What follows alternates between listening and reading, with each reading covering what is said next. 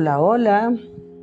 Les damos la bienvenida a todas las personas que han llegado, también a las personas nuevas, eh, a todos los que eh, ven este video por cualquiera de las redes sociales y también a los que escuchan el podcast de Jorge Eduardo.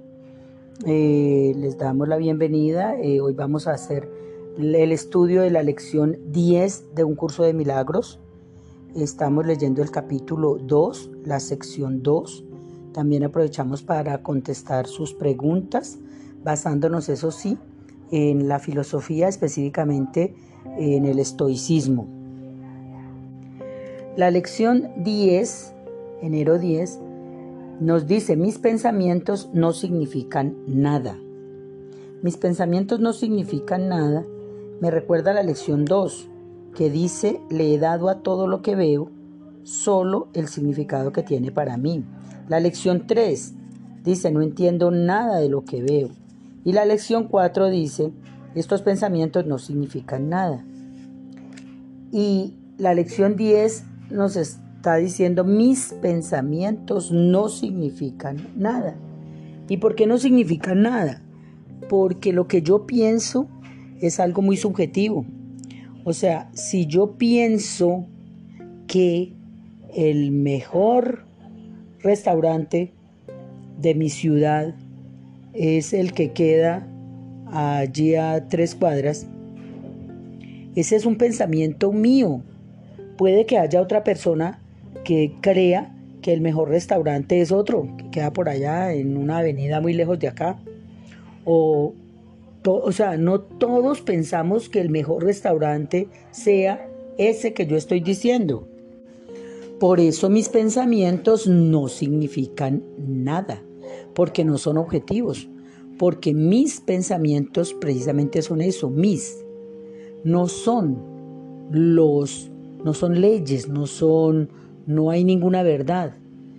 Son mis interpretaciones, son mis juicios, son mis apreciaciones. Entonces mis pensamientos no significan nada porque si, si yo opino que el mejor eh, candidato para ser presidente de este país es fulano, pues esa es una opinión muy sesgada, es una opinión muy subjetiva. Ese fulano puede que le caiga muy mal a muchas otras personas y muchas otras personas van a votar por otro o por otra.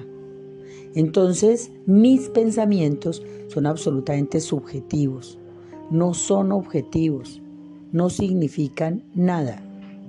En cambio, si yo digo que, o como no lo dije, no lo digo yo, sino que de pronto lo, dice la ciencia y, otra vez me van a regañar por... eh, no voy a decir los autores, pero esto lo sabe todo el mundo, esto es un lugar común.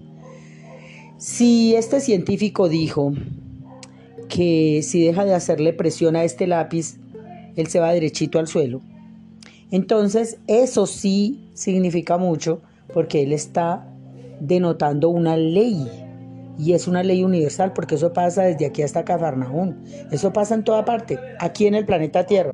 Bueno, donde haya ley de, donde haya gravedad, porque esa es la ley de la gravedad. Entonces, donde haya gravedad, eso va a pasar. Entonces, eso sí significa porque es válido para todos y todos vamos a estar de acuerdo con ello. Eh, entonces, si yo digo que después de la noche llega el día, entonces pues eso sí significa y significa mucho porque eso es válido para todos. ¿Sí? Entonces, eh, si yo les digo a los niños que hay que cepillarse los dientes para prevenir enfermedades, eh, para tener un buen cuidado de su salud oral, yo estoy diciendo algo muy importante. O sea, sí significa y significa mucho porque es válido para el cuidado de la salud de los niños. Y, todos los niños deberían recibir informaciones para el cuidado de su salud. ¿sí? Entonces, mis pensamientos no significan nada cuando son mis pensamientos, cuando son leyes, cuando son los pensamientos que nos hacen eh, comunes a todos, que son lugares comunes para todos, pues esos sí son los que tienen un buen significado, sí son los que tienen un significado objetivo, que significan para todos, ¿sí? que perduran, que significan porque nos hablan de leyes que son válidas para todos. Entonces, mis pensamientos no significan nada precisamente porque son subjetivos, porque carecen de objetividad, porque son simples interpretaciones que no tienen ninguna importancia. Por eso no significan nada. Entonces vamos a hacer la meditación. Eh, la meditación, como lo hemos repetido varias veces, es simplemente una, un aquietamiento, una relajación. No tiene nada que ver con ninguna religión, con ningún dogmatismo, con nada. No, no es, eh, nosotros no estamos inscritos en ninguna escuela o ningún, ninguna doctrina. Es simple y sencillamente practicar la lección. ¿Y cómo se practica la lección? Repitiendo mentalmente. Pues ponemos una musiquita de fondo para hacer el ejercicio, para repetirle a la mente la lección, porque hemos notado en la experiencia personal que repetir estas lecciones ha sido muy liberador para nosotros y nos ha ayudado a, trabajar el desapego, nos ha ayudado mucho a ver la vida con mejor sentido del humor, con más tranquilidad, con, con más eh, disfrute por la vida. Esas, digamos, las cosas que al hacer la, evaluación de cómo ha impactado eh, esta filosofía, el estoicismo en nuestras vidas y también el estudio de un curso de milagros y el estudio pues de todas las eh, cosas que, nos han ayudado, que han sido pues muchas, mm, hemos llegado a la conclusión de que hemos avanzado en algunas cosas, como por ejemplo bajarle el dramatismo a la vida. Ya no nos complicamos tanto como nos complicamos otrora. Hace unos 15, 20 años, pues mm, éramos muy diferentes de como somos ahora, relajados, tranquilos. Ya no le damos, no le ponemos tanto melindre a la vida. Entonces, ¿cómo lo hemos logrado? A través de la práctica de estos ejercicios. ¿Y cómo lo hemos practicado? con un ejercicio llamado meditación. ¿Y qué es meditar para nosotros? Meditar es quedarnos quietos ahí pensando un pensamiento, tratando de obligar a la mente a introducir ese pensamiento en todo ese poco de pensamientos que tiene, porque es que nosotros tenemos ahí un montón de pensamientos. La mente para nosotros es así como yo la describo como una pantalla gigantesca. Cuando uno cierra los ojos, entonces empieza a ver como imágenes y sonidos pasando por ahí. Entonces, ¿qué es la meditación para nosotros? Es a los pensamientos, o sea, a las imágenes y sonidos chéveres, pues no, hacerles ninguna resistencia, dejarlos ahí rico, que lleguen y que pasen.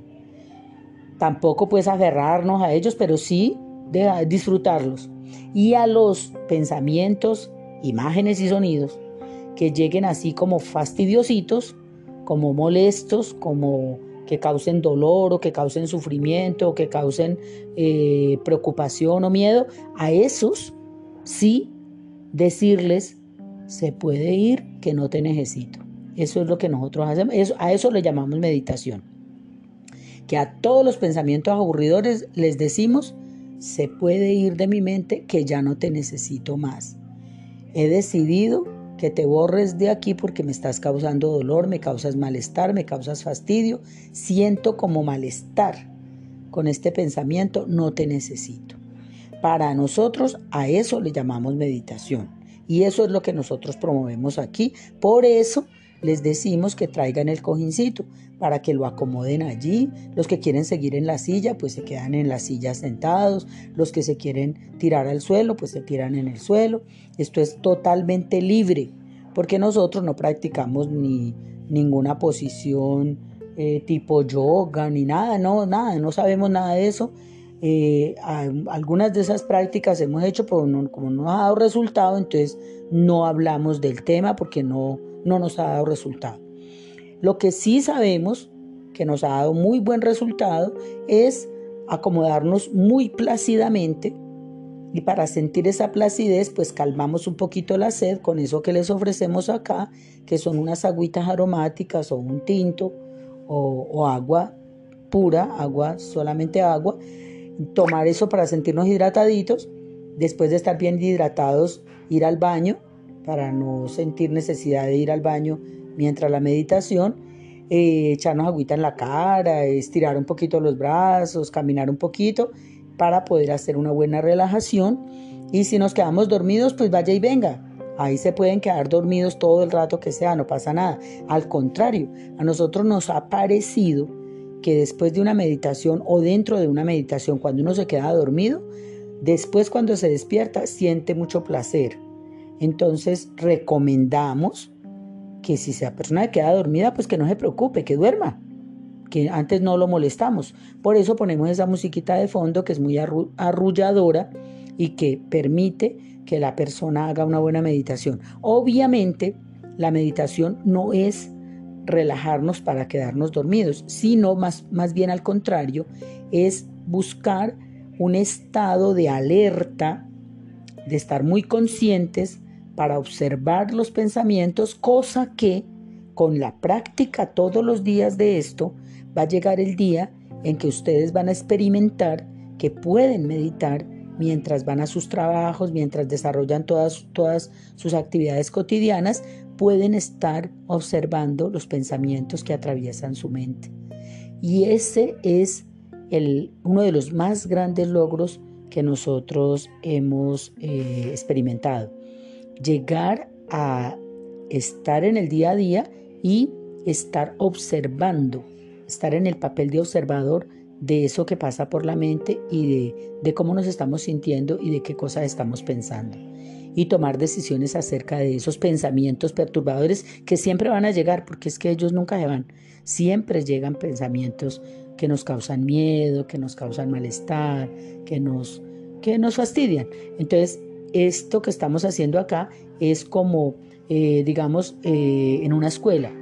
Eh, uno empieza en un primer grado y luego va pasando a un segundo, a un tercero, a un cuarto, hasta que ya va alcanzando como la maestría, como el dominio de ciertos temas y eso pues es progreso o al menos es lo que yo, yo lo veo así.